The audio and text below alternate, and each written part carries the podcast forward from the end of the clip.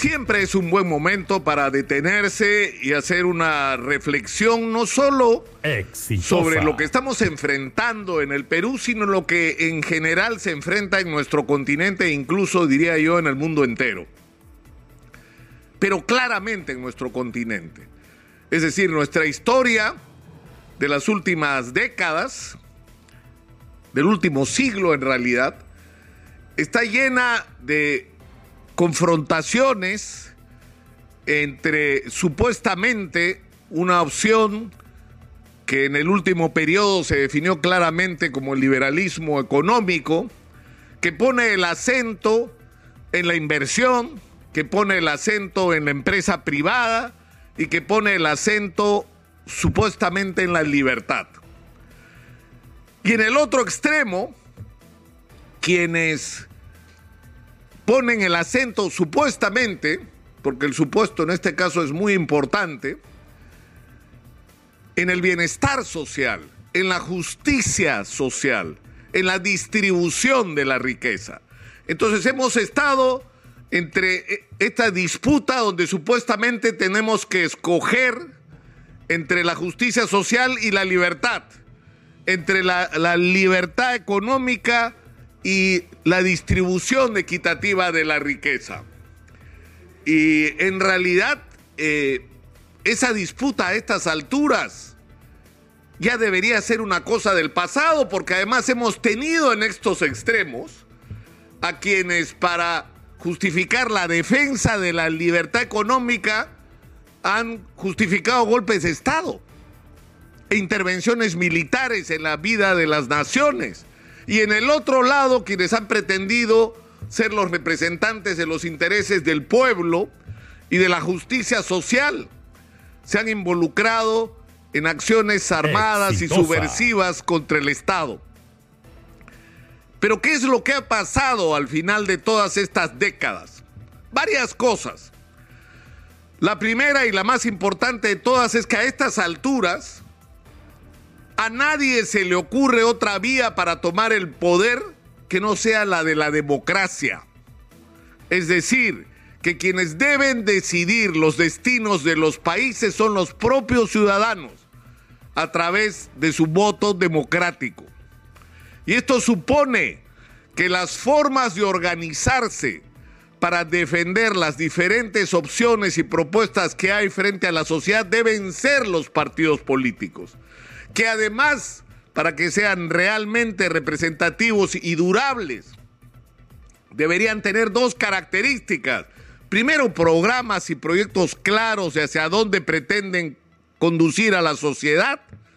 Y en segundo lugar, ser organizaciones donde los militantes realmente y los miembros se sientan representados y tengan los canales democráticos, no solo para expresar sus posiciones, sino para tomar decisiones en momentos claves como por ejemplo la selección de candidatos.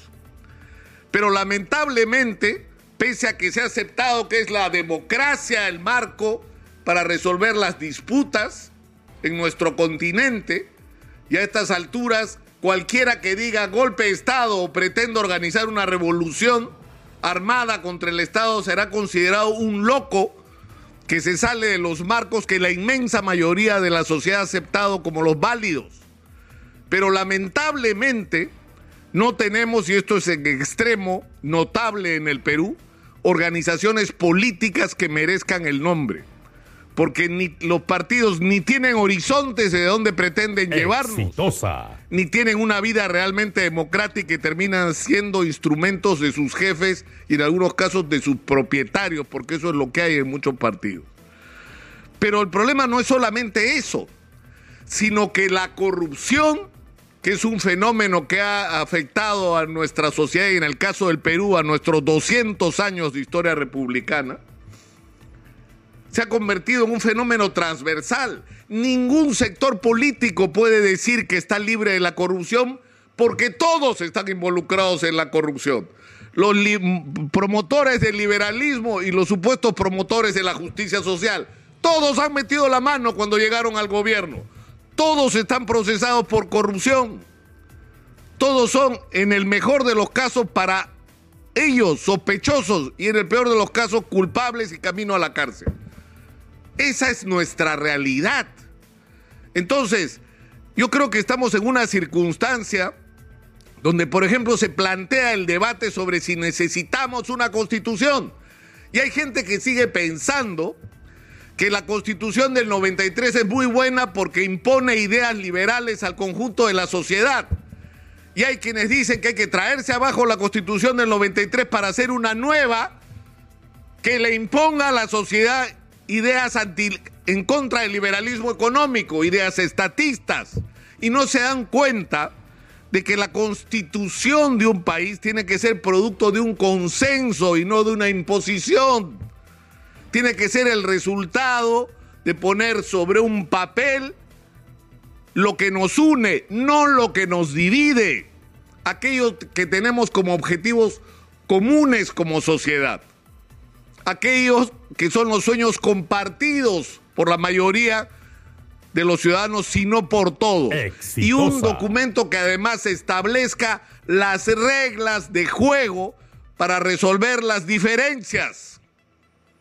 Finalmente, y en resumen de eso debería tratarse en una constitución. El problema es que la constitución que tenemos no resuelve el problema. Y las propuestas que se hacen de procesar una asamblea constituyente que, insisto, es concebida como, la, como darle el vuelto a la constitución del 93. Ah, ustedes nos hicieron una constitución del 93, entonces nosotros nos vamos a cobrar haciendo otra. Y la verdad es que los ciudadanos no quieren ni esperan eso. Es decir, lo que necesitamos es definir cuál es el horizonte común que buscamos como país y ahí vamos a descubrir algo extraordinario es lo que debería expresarse en nuevas formaciones políticas. Ya se acabó la vieja disputa entre capitalismo y comunismo. Estamos en otra etapa de la historia de la humanidad. Estamos en un punto en el cual es posible el crecimiento personal, el crecimiento de las empresas, el estímulo a la actividad privada y a la inversión. Y esto puede ir de la mano con justicia social, con beneficios para todos, con trabajadores bien remunerados, con la oportunidad de que una persona, cualquiera sea su origen, puede convertirse en un emprendedor y finalmente en un empresario.